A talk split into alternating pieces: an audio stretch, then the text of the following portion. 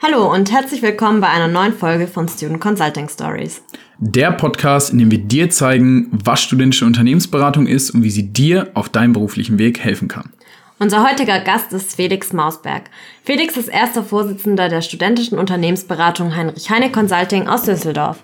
Zudem absolvierte er seine Ausbildung und ein duales Studium bei der DKV und ist dort momentan als Head of Automation tätig. Felix, wir freuen uns, dass du heute hier ein Teil unseres Formats bist. Sehr gerne. Vielen Dank für die Einladung. Ja, was war deine Motivation, zu einer studentischen Unternehmensberatung zu gehen? Vor allem auch gerade, weil du nämlich eigentlich ja schon den praktischen Teil, was viele als Motivation haben, eigentlich schon durch dein duales Studium gegeben hattest. Genau, das ist eine sehr gute Frage, die ich mir auch gestellt habe, die mir auch im Bewerbungsgespräch damals gestellt wurde. Ich war einer der ersten dualen Studenten, die bei HHC angefangen haben. Ähm, für mich ist tatsächlich die Praxiserfahrung weiterhin ausschlaggebend. Ich habe zwar die Ausbildung bei meinem Arbeitgeber gemacht, allerdings auch hierüber ja nur ein einziges Unternehmen kennengelernt. Und für mich war es besonders interessant zu sehen, was, wie, wie, wie ticken eigentlich andere Unternehmen? Wie sind die Prozesse da? Wie kann man diese Unternehmen auch verbessern? Und vor allem die Transferleistung dann daraus hinaus nochmal in mein Unternehmen zu bringen. Und vielleicht, wie, wie besteht denn da die Möglichkeit, dass ich mein Unternehmen, also DKV Euroservice, überhaupt verbessern kann, weil ich von extern nochmal Einflussfaktoren mitnehme und da meine Lessons learned aus den Projekten herausziehen kann. Ja, du hast auch letztes Mal noch so den äh, sozialen Aspekt angesprochen, den du dann in deiner, ähm, ja, in deinem dualen Studium nicht so in dem Umfang hattest. Wie war das so? Also genau, würdest du sagen, ist, ist ja, ich ja, das, das ist der, ist der zweite, zweite große Punkt. Den habe ich natürlich auch in meinem Bewerbungsgespräch damals genannt. Nicht als Hauptargument, aber ich glaube, er hat dann doch einen, einen großen Anteil dazu beigetragen, dass ich aufgenommen wurde.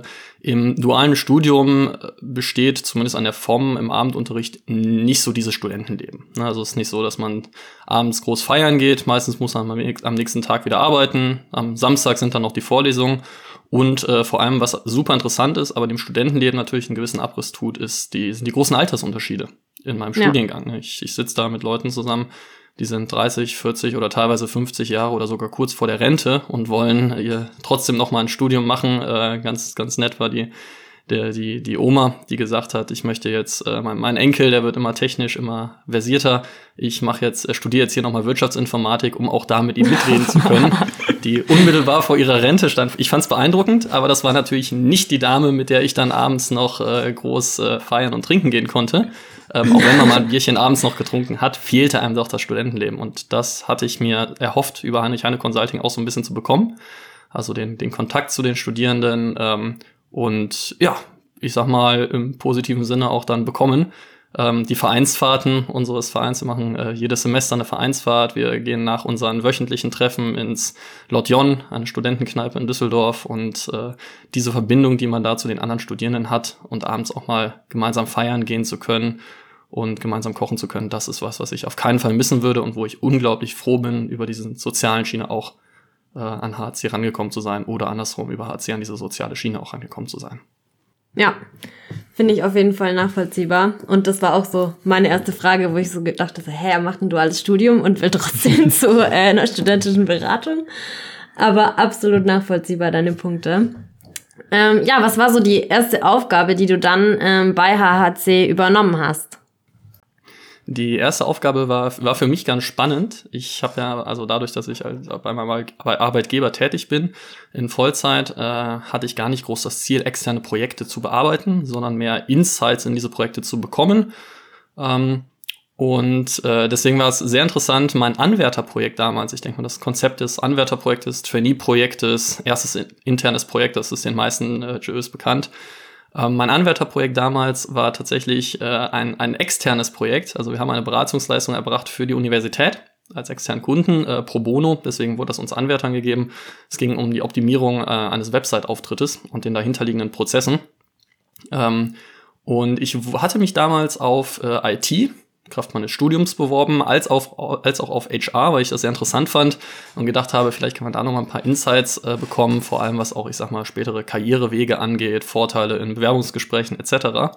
Ähm, ja, bin nachher im Finanzbereich äh, gelandet, wurde im Finanzbereich zugeteilt. ähm, und habe da dann entsprechend ähm, für, die, für den äh, BWL-Lehrstuhl an der Heinrich-Heine-Uni ein, ein externes Projekt bearbeitet, wo es konkret um diese Website-Optimierung ging. Ähm, dadurch bin ich äh, auch später dann im Finanzbereich geblieben, äh, habe da ein paar interne Aufgaben äh, erledigt, äh, bin äh, sehr tief in das Controlling eingestiegen, also zu gucken, wie können wir eigentlich die, die Finanzen des Vereins auch in Zukunft stabil aufstellen, was dann dazu geführt hat, dass ich nach einem aktiven Jahr und einem passiven Jahr als Vorstand für Finanzen kandidiert habe und da auch entsprechend gewählt wurde. Und äh, das ist dann auch entsprechend die direkt die Angabe, wie ich zum zu meinem ersten Vorstandsamt gekommen bin. Also gar nicht mal HR oder IT, wie ich es ursprünglich gedacht habe, sondern so entsprechend die Schiene in den Finanzbereich gefunden. Ähm, für mich anfangs ein bisschen frustrierend, weil ich dachte auch, komm, äh, ich würde ja auch gerne so gerne HR kennenlernen und da auch mal Bewerbungsgespräche führen etc. Ähm, ja. War aber kein Problem, hat man ja trotzdem die Möglichkeit nachher bei uns in der Jür gehabt. Ähm, aber hat mir letzten Endes dann auch entsprechend den Weg geebnet. Äh, und ich würde mal sagen, dass ich auch jetzt entsprechend in meinem Unternehmen dastehe, wo ich stehe, ähm, dank meinem Vorstandsamt als Vorstand für Finanzen, ähm, wo natürlich auch Budgetierung, Projektplan, Projektpläne erstellen, Projekte überwachen, also auch das ganze Qualitätsmanagement runter, mit runterfällt. Und äh, ich bin mittlerweile der, der erste HCler, der alle drei Vorstandsposten durchlaufen hat. Also ich habe es dann auch geschafft, den, den Finanzbereich noch ein bisschen hinter mir zu lassen, war kurze Zeit noch Vorstand für Internes und bin jetzt seit Juli Vorstand für Externes. Ähm, genau. Was war, was war so dein ähm, Ziel oder was wolltest du quasi in deinem Vorstandsamt oder sagen wir in deinen Vorstandsämtern äh, jeweils bewirken oder umsetzen oder was hast du dir da, was waren so deine Ziele, die du dir da gesetzt hast? Oh, jetzt, jetzt muss ich zurückdenken. Das ist ja das, die erste erste Wahl ist jetzt über zwei Jahre her. Ähm, Vorstand für Finanzen. Ich habe mir damals das Ziel gegeben, den Verein noch klarer zu strukturieren. Also mein erster Vorstand und zweiter Vorstand, die waren damals sehr auf ne, Projekte und äh, weiter, größer, schneller. Und ich habe ja. so ein bisschen meine Aufgabe daran gesehen, die, die Qualität auch zu sichern, ähm, dass wir nicht irgendwelche neuen, neuen Burgen anfangen zu bauen und das Fundament uns nachher wegbricht. Ähm, das heißt, da auch extrem auf die Prozesse geachtet ähm, und auf klare Strukturen, auch vor allem in der Buchhaltung und bei der Steuererklärung, die äh, bei uns jedes Jahr immer wieder ein großes Abenteuer war ähm, weil es nie sauber dokumentiert war und man immer mit zwei, drei Leuten dann da zusammensaß und im Vorstand für Finanzen und gesagt hat, so wie, wie, wie läuft das denn jetzt genau? Das haben wir dann entsprechend einmal sauber dokumentiert, klare Richtlinien rausgegeben, auch was die Buchhaltung angeht. Das ist natürlich alles auf meinem Anwärterprojekt damals aufgebaut. Ähm, genau, das habe ich dann anderthalb Jahre in meinen Augen sehr gut gemacht. Ähm, bin auch, ich sag mal, im Verein da sehr, sehr wahrgenommen als derjenige, der da Struktur gibt und klar auf die Qualität achtet. Ähm, und als dann unsere zweite Vorständin gesagt hat, sie würde ihr Amt gerne abgeben nach anderthalb Jahren, ähm, habe ich dann mal die Chance ergriffen und gesagt, ich würde gerne auch noch mal meinen Horizont in andere Richtung erweitern und letzten Endes dann doch noch den Dreh zu HR geschafft. ähm, habe da dann als, als kurzfristiges Ziel angegeben, ich möchte die Motivation im Verein erhalten. Das haben die, die vor, zweiten Vorstände bei uns immer sehr, sehr gut gemacht, haben sich sehr um die Mitglieder gekümmert und da war mein ganz klares Ziel, nicht irgendwie neue Sachen, äh, ich sag mal, hineinzubringen in den Verein und groß was umzustellen, sondern auf deren Arbeit aufzubauen und dafür zu sorgen, dass die Motivation so erhalten bleibt und wir weiterhin so engagiert und motiviert gemeinsam arbeiten. Und ähm, jetzt die, die dritte Kandidatur zum ersten Vorstand im, im Juli. Das war für mich dann auch nochmal noch mal eine etwas, etwas Besondere, weil ich mir wirklich im Vorhinein ganz klar überlegt habe, welche Rolle möchte ich eigentlich ausführen und habe mir da gesagt, ich möchte nicht nur Vorstand für Externes sein und ganz klar sagen, was ähm, ich bin der Ansprechpartner für die Kunden und für die Partner und repräsentiere den Verein, sondern ich möchte auch ganz klar den Verein strategisch leiten. Ne, ich möchte für alle Ressorts äh, verantwortlich sein mit meinem Team und so handle ich das auch entsprechend mit Lukas und Tina, meinen Vorstandskollegen, dass wir da auch Hand in Hand mit allen Ressortleitungen arbeiten. Und äh, wir haben uns jetzt entsprechend drei konkrete Ziele auf die Fahne geschrieben. Das eine ist Double the Core. Wir wollen uns mit den externen ähm, Ressorts unseren, unseren Projektumsatz verdoppeln. Da sind wir auch mittlerweile auf einem ganz guten Weg im nächsten Jahr. Ähm, das zweite ist People Excellence. Ne, wir, wir wollen ganz klar unsere Studierenden bestmöglich darauf vorbereiten, in das Berufsleben später einzusteigen. Und das dritte ist Scalable Platform. Wir wollen mit unserer IT, unserer Finanz, unserer QM-Abteilung die Prozesse so möglichst automatisiert und optimiert haben, dass wir unseren Umsatz idealerweise verdoppeln können, aber intern nicht mehr Aufwand haben. Also selbst wenn wir dann zehn statt eine Rechnung schreiben müssen am Tag, dass das voll automatisiert funktioniert und da alles Hand in Hand läuft. Und diese drei strategische Stoßrichtungen nennen wir sie, ähm, habe ich, da habe ich sehr, sehr viel Inspiration auch vom DKV bekommen. Und das sind aktuell die drei Themen, die jeder Anwärter bei uns kennenlernt und mit denen wir den Verein auch entsprechend vorantreiben und an denen sich jedes Mitglied ausrichten kann, um den bestmöglichen Mehrwert für den Verein zu bieten. Das sind die drei Ziele, die ich auch jetzt für mich, für mein Vorstandsjahr als erster Vorstand äh, ganz klar gesetzt habe. Ja, ja, das hört sich, äh, hört sich doch gut an. Ähm, ich habe jetzt gerade nochmal so überlegt, du hattest ja gesagt, bei dem ersten Vorstandsamt hast du ähm, dich war viel im Bereich Controlling, Qualitätsmanagement, so das Thema Prozesse angesprochen. Waren das Themen, in die du dich dann groß auch einarbeiten musstest oder hattest du da schon gewisse Erfahrung von der DKV, die du dann dort, sage ich mal, einfach mit einbringen konntest und darauf aufbauen konntest? Beides. Also grund, grundlegende Basiskenntnisse habe ich durch, durch den DKV gehabt, als auch durch, äh, durch, durch mein Studium. Ich sag mal, äh, ich, ich studiere, habe Wirtschaftsinformatik im Bachelor studiert. Da gab es auch das eine oder andere Modul, was so ein bisschen mit Zahlen zu tun hatte und äh, Finanzen, wo dieses Eurozeichen öfters mal aufgetaucht ist. Ähm, und ich habe äh, auch bei uns in der Controlling und in der Buchhaltungsabteilung beim DKV äh, mehrere Wochen verbracht. Ähm, allerdings waren die Aufgaben, die ich dann im, im Verein übernommen habe, doch nochmal ein etwas anderes Kaliber. Ja, man war plötzlich gesamtheitlich dafür verantwortlich, dass die Buchhaltung stimmt und da, wo man vorher vielleicht irgendwelche Knöpfe gedrückt hat, weil die Ausbildungsleitung gesagt hat, ja, du musst hier diese drei Knöpfe mal drücken, dann wird das alles sauber gebucht und gleich mal die Zahlen ab da ging es jetzt im Verein vor allem darum, auch den, den, den Hintergrund zu verstehen. Ne? Also warum müssen die Zahlen denn jetzt hier plötzlich auf, aufgehen? Und äh, wir haben das Thema Bilanzen war überhaupt nicht bei uns auf dem Schirm. Ne? Es ging darum, die, die Buchhaltung, also die Buchungssätze sauber zu verbuchen und anschließend der, der, der Finanz, ähm, dem Finanzamt entsprechend die, die Zahlen sauber rüberzuspielen, dass mit unserer Steuer alles klar ist. Und auch da muss man natürlich für sorgen, dass, äh, dass, dass die Zahlen stimmen und dass sie auch inhaltlich stimmen. Also da gibt ja keiner irgendwie vor, ja, XY wird nach links und äh, Z wird nach rechts gebucht, sondern du musst halt ganz klar verstehen, was bedeutet das jetzt eigentlich? Was sind denn diese Vereinsbereiche, wirtschaftlicher Bereich, Zweckbetrieb, ideeller Betrieb? Und äh, wie viel Steuern äh, fallen da denn jetzt eigentlich an? Und vor allem, wenn wir eine Finanztransaktion entsprechend tätigen oder bei uns eingeht, ähm, woran mache ich denn überhaupt fest? dass das in welchem Bereich geht. Was, ist, was sind Sponsoringgelder? Was ist der Unterschied zwischen Spenden und Geld für Workshops? Ähm, diese Themen, die hat mir natürlich keine abgenommen. Die habe ich dann mit meinem, meinem tatsächlich sehr unterstützenden Team äh, gelöst. Ähm, das haben wir dann auch super aufgebaut und auch äh, in meinen Augen ganz gut für die Nachwelt erhalten. Also auch unsere dritte Vorständin Tina, die das jetzt äh, super übernommen hat und mit ihrer Ressortleitung ISA super weiterentwickelt hat. Ähm, das sind, das sind Themen, die hat mir im Studium und im, in meiner Ausbildung beim DKV keiner beigebracht, ähm, die ich aber jetzt tatsächlich, wo ich Führungsverantwortung beim DKV übernommen habe, als äh, Abteilungsleiter für Automation, die mir jetzt äh, ganz, ganz gut helfen. Also auch das Thema Kostenstellen, Verantwortlichkeit, CAPEX, OPEX und Investitionen ähm, deutlich leichter fallen lassen, weil ich da entsprechend diese, die, die, die Hintergrunderfahrung aus dem Verein habe und weiß, wie, wie geht man eigentlich mit Abschreibung um? Was bedeutet das eigentlich, und wenn wir da entsprechende Sachen buchen? Ja, verstanden. Ähm, jetzt hast du ja, bist du jetzt ja schon, glaube ich, dann zweieinhalb Jahre Vorstand. Ähm, Knapp, ja, genau. Ja, äh, du hattest ja sicherlich auch mit einigen Herausforderungen in, in, in dieser Zeit zu kämpfen oder, oder standst vor einigen Herausforderungen. Ähm, kannst vielleicht mal kurz so drauf eingehen, was waren das teilweise auch für Herausforderungen und wie bist du damit umgegangen? Oh, das, das, das ist, äh, sind, sind unterschiedlichste Themen. Ähm, natürlich gibt es immer die, das, das große Thema Meinungsverschiedenheiten. Ne? Wir sind ein Verein, es fängt damit an, dass einige Leute eine gewisse Wartungshaltung haben, die andere einfach nicht haben, was beispielsweise, Leistungsbereitschaft angeht.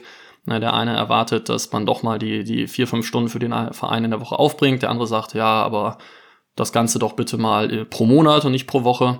Ähm, also erstmal das Thema in der, in der Leistungsbereitschaft, dass es da Unstimmigkeiten gibt.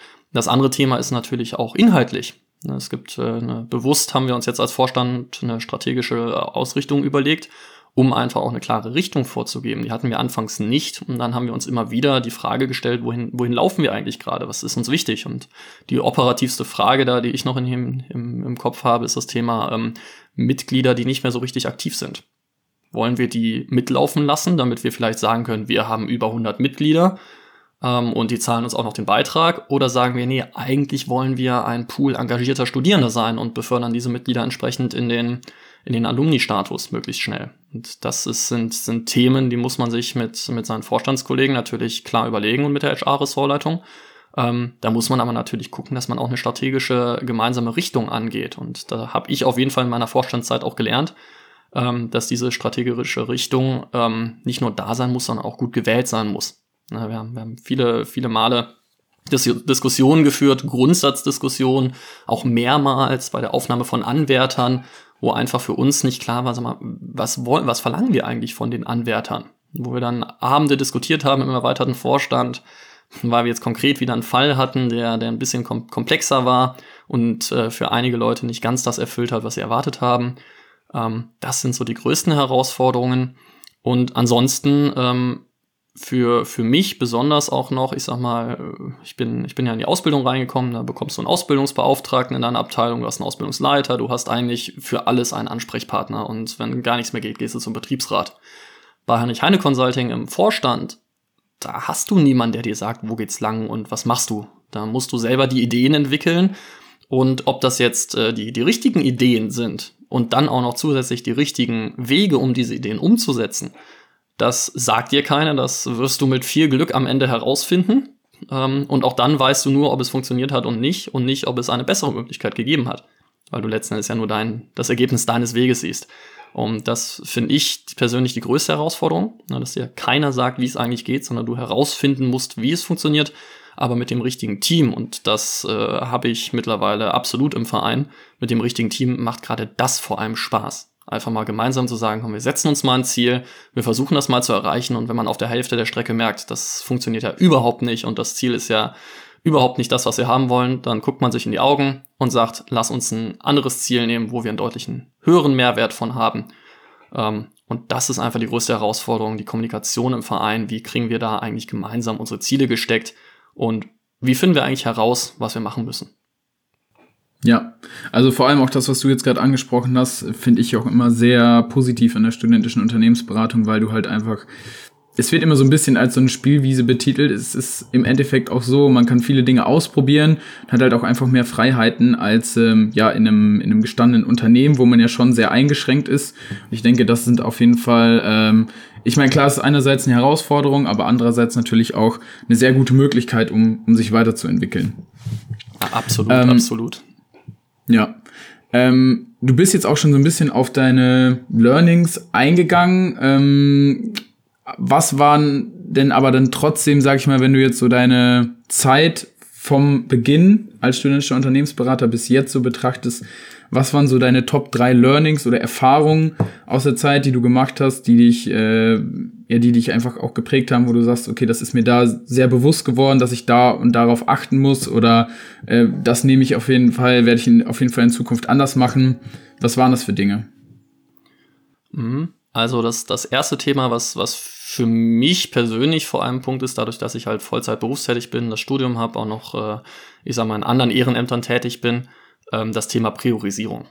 Ja, und damit verbunden auch in gewisser Weise Zeitmanagement, aber dass man ganz klar sagt, äh, welche Aufgaben, die so anstehen oder die man sich nehmen kann, man kann ja entscheiden, ob man Aufgaben annimmt oder nicht, welche davon sind eigentlich so wichtig für mich persönlich und für mein Umfeld, dass sie jetzt wirklich gemacht werden müssen.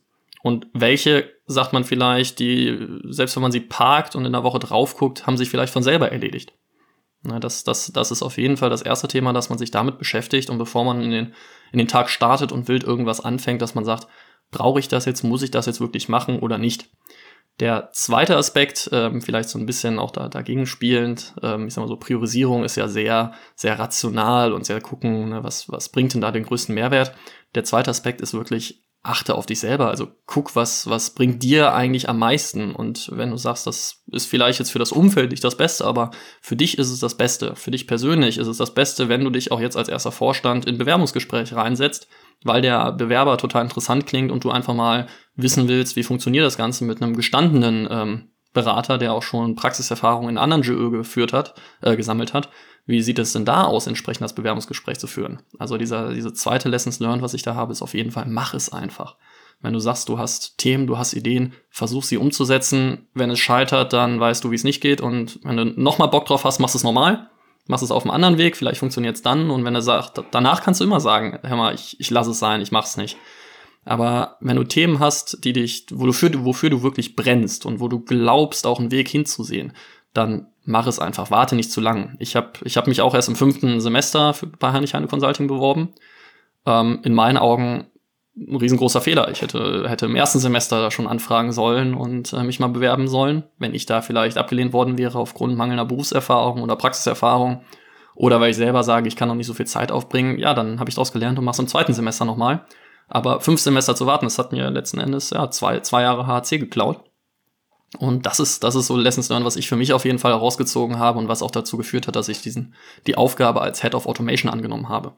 Ne, zu sagen, ich, ich, ich habe da die Möglichkeit, ich habe die Option und gar nicht lange zu überlegen, was kann denn da schiefgehen und bin ich im Ganzen gewachsen. Wenn dir jemand eine Möglichkeit gibt, heißt das ja, dass er da auch ein gewisses Vertrauen in dich hat. Oder wenn du eine Möglichkeit siehst, nimm sie wahr und nutze sie. Und das dritte Thema, äh, an der Stelle Props an Jenny, falls sie das hört, äh, ist das Thema Empathie.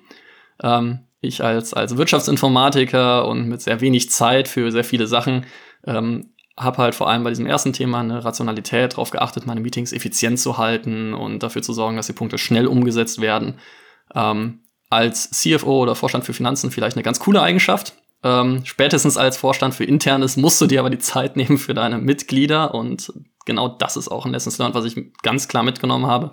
Jetzt als auch, äh, jetzt auch äh, in meiner Führungsposition beim DKV, dir die Zeit zu nehmen für die Leute, mit denen du zusammenarbeitest, die auch wirklich zu verstehen, deren Sorgen zu verstehen weil es viel, viel effizienter ist, nachher wieder mit einem super funktionierenden Team zu arbeiten, ähm, dem, du, dem du vertrauen kannst, wo du bei jedem Einzelnen weißt, was geht ab, wo sind seine Stärken und was sind seine Probleme.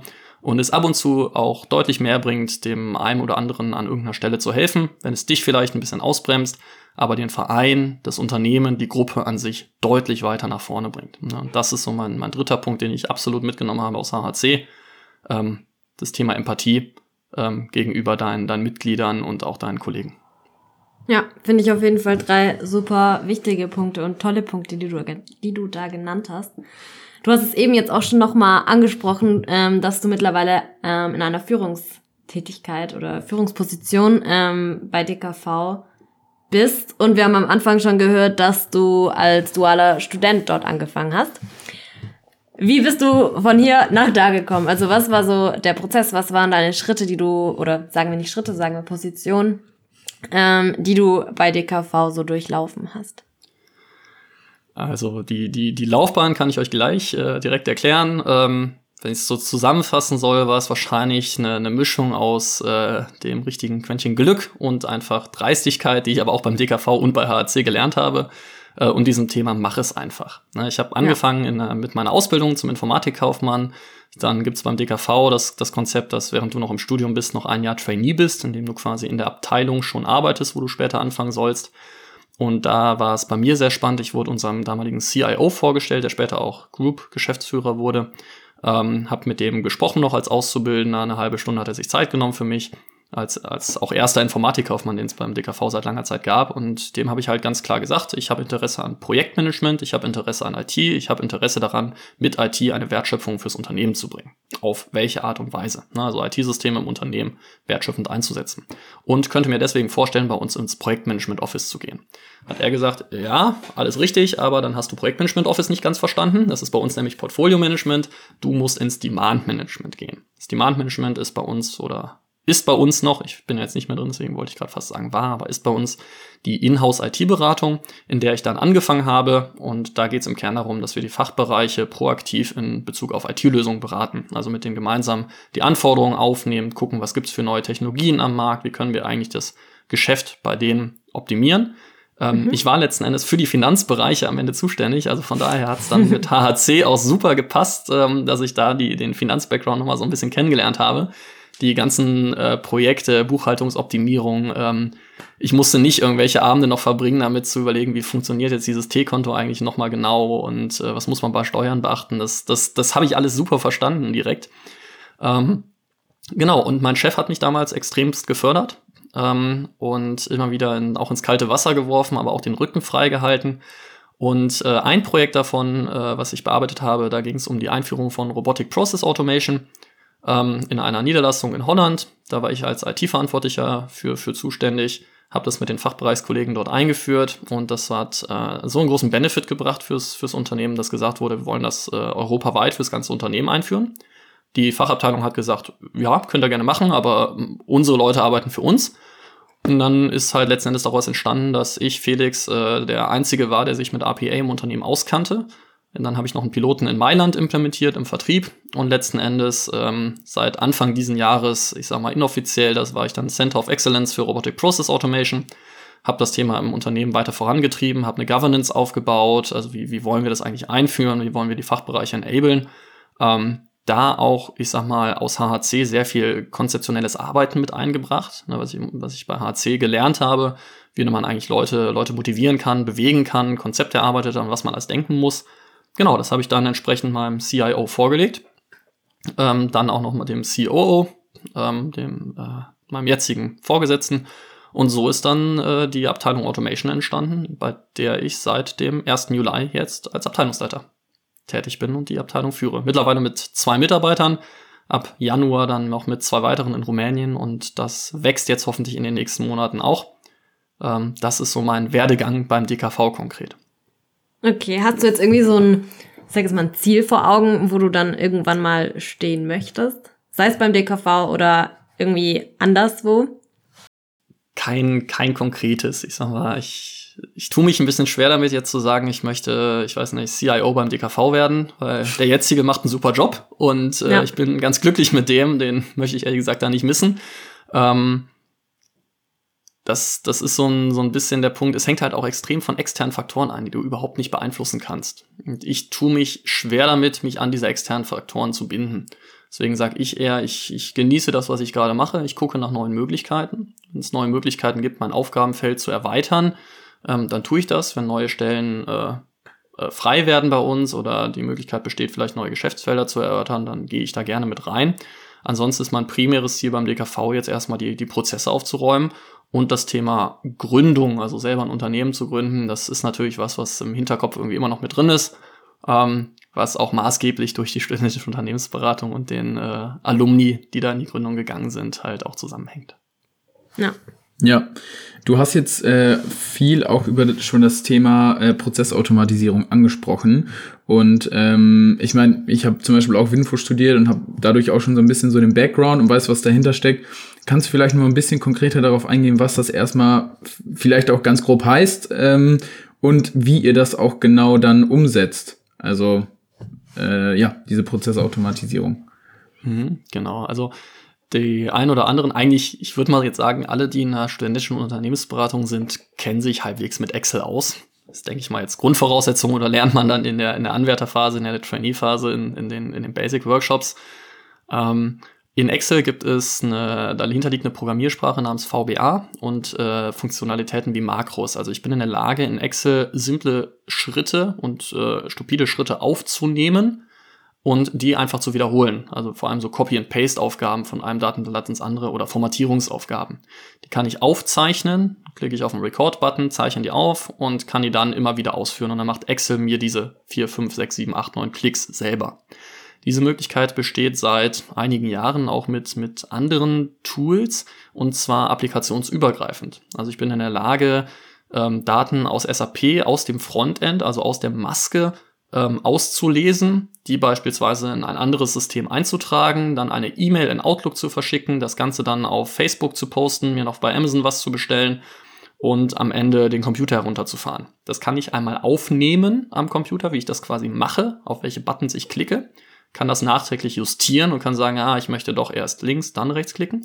Und dann bin ich in der Lage, dieses Skript letzten Endes über sämtliche Applikationen ähm, immer und immer wieder auf einem Computer auszuführen. Ja, das heißt, es, es geht vor allem auch darum, vielleicht äh, Applikationen, wo es keine Schnittstellen zwischeneinander gibt, große Datenmigration auf diesen Applikationen durchzuführen. Und das ist was, äh, was, was RPA, also Robotic Process Automation, ähm, Unternehmen erlaubt, diese Prozesse, die aktuell noch sehr manuell vonstatten gehen, in Zukunft zu digitalisieren und äh, vor allem zu automatisieren und dadurch deutlich skalierbarer zu werden. Das ist, sage ich mal, jetzt Robotic Process in a Nutshell. Wie machen wir das Ganze? Wir, wir nutzen das, das Tool UiPath, mittlerweile Marktführer im Bereich RPA. kommt aus, aus Rumänien, ist mittlerweile eine amerikanische äh, Company. Und dieses Tool setzen wir entsprechend ein im Unternehmen, haben es auf, auf alle, sämtliche Fachbereiche ausgerollt und haben in jedem Fachbereich, äh, der halt interessiert daran ist, auch Leute sitzen, die selber Roboter bauen können. Also unser Ziel mhm. ist nicht, dass wir ein Ansprechpartner sind und die Leute zu uns kommen und sagen, hier, ich brauche einen, ich brauche einen Prozess, der automatisiert wird, ähm, sondern unser Ziel ist es, die Leute zu coachen, zu enablen, dass sie ihre Prozesse, wo sie Process Owner und auch die Leute sind, die die Prozesse kennen, dass sie diese Prozesse selbstständig automatisieren können. Das geht mit UiPath hervorragend, dafür muss man nicht programmieren können. Ähm, also Wirtschaftsinformatiker, äh, Wirtschaftsinformatiker zu sein oder auch BWLer, der ein bisschen IT-affin ist, ähm, reicht da vollkommen. Ne, es ist kein Programmieren, es ist wirklich ein Aufnehmen und anschließend Strukturieren in Workflows, um diese Prozesse zu automatisieren. Ja, wie ist das dann ähm, mit dem Controlling? Also das habe ich mich jetzt gerade gefragt, weil bei Robotic Process Automation geht es ja auch viel darum zu schauen, zum Beispiel Durchlaufzeiten von äh, Prozessen zu verringern. Ähm, und es sind ja verschiedene Auswirkungen, die dann quasi eintreten. Ähm, controlt ihr das dann quasi, wenn die Abteilungen das umsetzen, oder sind die dann, sage ich mal, selber dafür verantwortlich, dann auch zu schauen, ähm, ja, was hat sich jetzt, welche KPIs verändern sich jetzt irgendwie dadurch, dass meine Prozesse jetzt automatisiert sind? Ähm, wie ist das bei euch? Genau.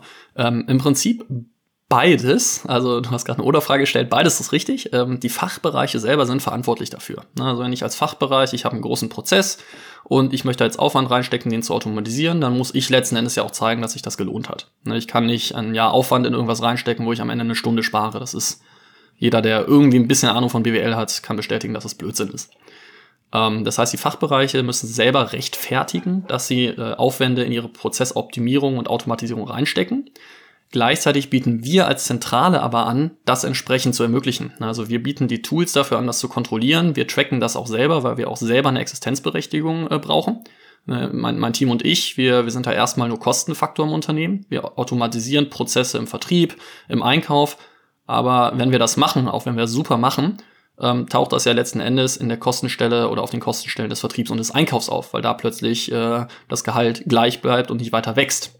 Und äh, das ist das Thema, weshalb wir auch ganz klar sagen, wir bauen, wir sind gerade dabei, ein sauberes Controlling aufzubauen, um auch mal die Mehrwertgenerierung durch APA für den DKV zu tracken. Und da fällt ja nicht nur rein Aufwandsersparnis, da fällt ja auch letzten Endes rein Geschwindigkeit. Ne? Wenn die Bots, die können über Nacht arbeiten, wenn da An Kundenanfragen reinkommen, dann müssen wir nicht bis zum nächsten Tag warten, bis Mitarbeiter sich damit beschäftigt haben, nachdem sie sich einen Kaffee geholt haben und den Computer hochgefahren haben, sondern die Roboter sind in der Lage, das in nahezu Echtzeit einfach abzuarbeiten.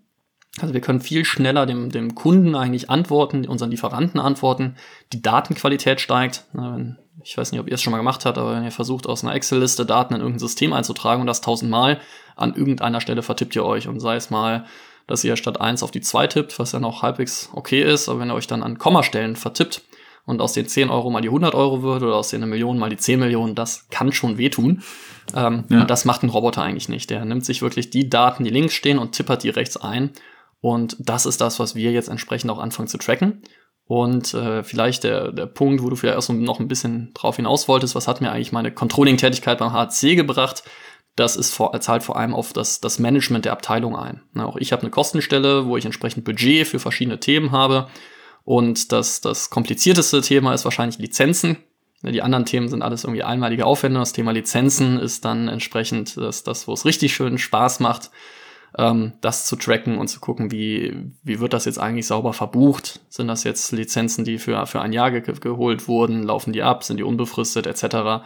Und da gibt's natürlich von der, von der Finanzabteilung und vom, vom Staat super Auflagen von den Finanzbehörden, ähm, die da entsprechend alle, alle mit, mit einfließen. Und da hat mir das Controlling bei HC eigentlich unglaublich geholfen, dass ich überhaupt dieses Fach Chinesisch der Finanzabteilung verstehen kann, wenn die mir sagen, was ich da eigentlich zu buchen habe. Ja, verstanden. Also auf jeden Fall sehr, sehr interessantes Thema. Ähm, ich habe da ja auch schon bei CC ein, zwei Projekte in dem Bereich ähm, Prozessmanagement gemacht und ich denke mal, das ist auch ein Thema, was in Zukunft einfach ja immer mehr kommen wird, auch gerade durch die Digitalisierung und ähm, dementsprechend äh, sehr, sehr interessant. Ähm, du hast ja gesagt, dass quasi Head of Automation, das war ja dann im Endeffekt auch, so wie ich es richtig verstanden habe, eine neue Position, oder? Also die gab es ja mhm, vorher genau. eigentlich noch noch nicht so. Nee, richtig. Die und, haben wir ähm, geschaffen durch, durch, durch dieses Projekt, was ich damals gemacht habe und die, durch die Tatsache, dass ich letzten Endes hingegangen bin und gesagt habe, hier, äh, liebe, liebe Führungsriege, wenn wir APA im Unternehmen weiterhin so einsetzen wollen und erweitern wollen und Einfachbereichen zur Verfügung stellen wollen, dann müssen wir da ein stabiles Konzept hinter haben und da hilft es nicht, wenn das ein IT-Projektleiter mal irgendwie halbtags nebenbei macht, sondern brauchen wir dediziert ein Team für, wo auch immer das aufgehangen ist, aber das Team muss folgende Kompetenzen mitbringen und das Team muss folgende Aufgaben bewältigen und das Team braucht folgende Mandate. Und mit diesem Konzept bin ich dann entsprechend zu unserem COO gegangen und zu unserem CIO und habe gesagt, so, wenn ihr jetzt wollt, dass das Ganze Geschwindigkeit aufnimmt, dann müssen wir das entsprechend so umsetzen. Und natürlich wurde dann auch ein bisschen dran geschliffen. Also hier hat der eine oder andere Zahl geändert, die eine oder andere Aufgabe erweitert. Da ist das Management ja auch mal gern dabei zu sagen, ja, mach noch mehr, mach noch mehr, mach noch mehr. Ähm, aber dieses Konzept ist letzten Endes so auch weiterhin bei uns im Einsatz und genau, seit dem 1. Juli jetzt in der neu geschaffenen Abteilung. Ja, ähm, du hast ja dann jetzt auch gesagt, dass du dann auch Führungserfahrung oder beziehungsweise Führungsverantwortung hast. Du hast äh, Mitarbeiter jetzt auch unter dir. Gibt's Dinge, die du, sag ich mal, jetzt rückblickend so vor deiner Zeit als, als, äh, du warst ja auch vorher schon Project Manager oder jetzt auch als Head of Automation, gibt's Dinge, die du gerne schon vorher gewusst hättest, wo du sagst so, okay, da habe ich jetzt schon gemerkt, so, das ist vielleicht ähm, doch anders, als ich mir, als ich mir das vorgestellt habe oder ja, ähm, der Aufwand. Der Aufwand für Mitarbeiterführung, den habe ich absolut unterschätzt. Ich habe halt gedacht, wir sind jetzt bei mir drei FTEs, ne, also drei Fulltime Equivalents, die äh, an diesen Themen arbeiten können und inhaltlich den Fachbereichen Prozess automatisieren können. Das ist absolut nicht der Fall. Ähm, einerseits hänge ich extrem noch in der Governance mit drin und andererseits ist das Thema Mitarbeiterführung also die, die Feedbackgespräche, Ziel, Zielgespräche und so weiter, Erwartungsgespräche zu führen, als auch äh, die administrative Führung, die ganzen HR-Themen, die damit zusammenhängen, ähm, Urlaubsanträge klären, Urlaubsorganisi Urlaube organisieren, freigeben. Das klingt jetzt alle sehr banal, habe ich auch früher mal gedacht, auch das ist doch nur ein Klick im System, aber da dann doch die Gesamtübersicht zu behalten und gleichzeitig die, die Anfragen der Personalabteilung zu deinen Mitarbeitern noch zu beantworten, das ist was, was natürlich jetzt nicht äh, 40 Stunden die Woche einnimmt, aber doch ein erheblicher Teil. Ähm, wo ich sagen muss, dass es funktioniert in der studentischen Unternehmensberat deutlich, deutlich effizienter. Ähm, da hängt natürlich aber auch keine Payroll hinter. Ne? Das, ist, das ist so der Nachteil an Jeu, du wirst für dein Ehrenamt nicht bezahlt. Ähm, vielleicht ist es auch ein Vorteil, ähm, aber als, als, als Führungskraft im Unternehmen ist das dann doch nochmal was, was mich sehr überrascht hat, was da eigentlich an Aufwand hintersteckt. Ja, kann ich auf jeden Fall nachvollziehen, dass man da manchmal bei manchen Sachen ja gar nicht so den, den Blick dafür hat, wie viel da wirklich dann dahinter steckt. Ähm, ja, wir kommen auch eigentlich wieder zurück so zur studentischen Unternehmensberatung und deiner Zeit dort. Du hast da ja gerade auch, dass du die ähm, ganzen Ämter, die ganzen Vorstandsämter eingenommen hast, schon sehr, sehr viel erlebt, denke ich mal. Wenn du es jetzt an einem konkreten ähm, Erlebnis so festmachen würdest, was war so dieses eine Erlebnis, was so das beste, schönste, ähm, prägsamste Erlebnis für dich bei der, ähm, ja, bei der studentischen Unternehmensberatung bei HHC war? Boah, das, das, das ist jetzt schwierig. Ich hätte ja gesagt, nenn mir mal ein paar schöne Erlebnisse an, dann wäre es jetzt einfach gewesen. Das schönste Erlebnis, ähm, ist für mich, wenn ich jetzt so mal ad hoc drüber nachdenke, wahrscheinlich die, die Vereinsfahrt äh, im letzten Winter gewesen, wo wir wirklich mit unglaublich vielen motivierten Mitgliedern auf ein super organisiertes Wochenende, also das die wahrscheinlich bestens organisierte Vereinfahr Vereinsfahrt, die ich bei HC erlebt habe, gefahren sind, wo wir unglaublich viele Workshops auch äh, abgehalten haben, unglaublich viele Teambuilding-Maßnahmen äh, durchgeführt haben, ähm, super gekocht haben und einfach für mich, sage ich mal, dieses gesamte Thema, warum ich HHC eigentlich beigetreten bin, zusammengefasst wurde. Also einerseits diese persönliche, fachliche Weiterentwicklung, die wir da mit echt coolen Workshops auch im, im Data Science Bereich, im APA, Projektmanagement, ähm, auch in Richtung Zertifikate, Prince 2 äh, durchgeführt haben, als auch einfach dieses, dieses äh, Zusammensein, dieses Gefühl, das, der, dieses Gesellschaftsgefühl zu haben und wirklich bis, bis spät in die Nacht gemeinsam zu feiern und äh, zu tanzen und am nächsten Morgen dann aber auch irgendwie wieder halbwegs mit äh, nüchternem Kopf am, am, am Tisch zu sitzen, kurz zu frühstücken und sich dann in den nächsten Workshop zu stürzen. Das hat für mich HHC eigentlich super zusammengefasst und das ist auch der, der Punkt, den ich am meisten gerade wirklich misse. ähm, diese Vereinstreffen, die Leute persönlich zu sehen, gemeinsam mit denen an den Themen zu arbeiten, weil es einfach alles bei uns motivierte Leute sind, bei denen es unglaublich Bock macht, an Themen zu arbeiten. Und äh, selbst wenn du mal selber nicht so motiviert bist, wenn du beim Vereinstreffen dabei bist, wenn du bei der Vereinsfahrt dabei bist, du kannst dich eigentlich gar nicht dagegen wehren. Ähm, irgendwie bist du dann trotzdem mit im Strom und versuchst da echt das, das Beste aus, aus dir selber rauszuholen und auch das meiste mitzunehmen. Äh, also Vereinsfahrt ist wahrscheinlich so das, was ich äh, als mein schönstes Erlebnis bei HC bezeichnen würde.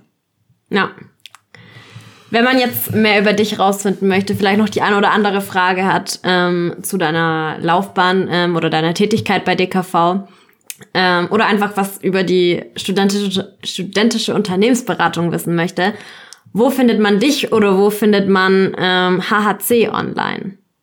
Genau, also uns beide auf, auf LinkedIn. Also wenn man mich äh, suchen möchte, wenn man noch Fragen an mich hat. Ich, ich freue mich über, immer über Kontaktanfragen. Ähm, ich bin da auch jetzt nicht so wählerisch, sondern nehme erstmal alles an und guck mal, dass, dass man sich da kurz schließt. Äh, ich helfe, wo ich kann. Also wenn da jemand Fragen hat, einfach über LinkedIn anschreiben, sei es zu mir, sei es zum DKV, sei es zu Manager Ö, zu Hanne Consulting. Äh, einfach kontaktieren, einfach anschreiben, keine Scheu haben. Und das gleiche gilt auch für HHC. Wenn ihr da Lust habt, schreibt uns bei LinkedIn oder wenn ihr es noch schneller haben wollt, bei Instagram. Ich bin leider nicht, also nicht, nicht aktiv auf Instagram, aber meine GÖ ist da aktiv und wenn ihr da uns schreibt, dann antworten wir auch in kürzester Zeit. Und ich glaube, das ist auch ein ganz cooler Weg, um es nicht zu formal gestalten. Ich könnte natürlich jetzt auch noch anbieten, ne? wir haben, wir haben Kontaktformular auf unserer Website, da könnt ihr dann eure E-Mail-Adresse eingeben und dann melden wir uns irgendwann bei euch. Aber wenn ihr jetzt als Privatperson sagt, ihr wolltet mal in den Austausch treten, dann schreibt uns bei Instagram und da kommen wir dann mit unserem Marketing-Team super schnell mit euch in Kontakt. Auf einer echt coolen persönlichen Ebene. Das haben wir jetzt auch in der Vergangenheit häufig mit Bewerbern gehabt, die uns da erst geschrieben haben, sich dann beworben haben. Ist einfach nochmal ein ganz cooles Gefühl. Super, dann packen wir die Links auf jeden Fall in die Infobox. Und ja, dann würde ich sagen, danke, dass du heute dir die Zeit genommen hast ähm, für das Interview und die ganzen Fragen beantwortet hast, die wir hatten und deine Erfahrungen mit uns geteilt hast. Und ansonsten abonniert unseren Kanal auf Instagram, folgt uns auf Apple und iTunes und dann würde ich sagen, bis zum nächsten Mal.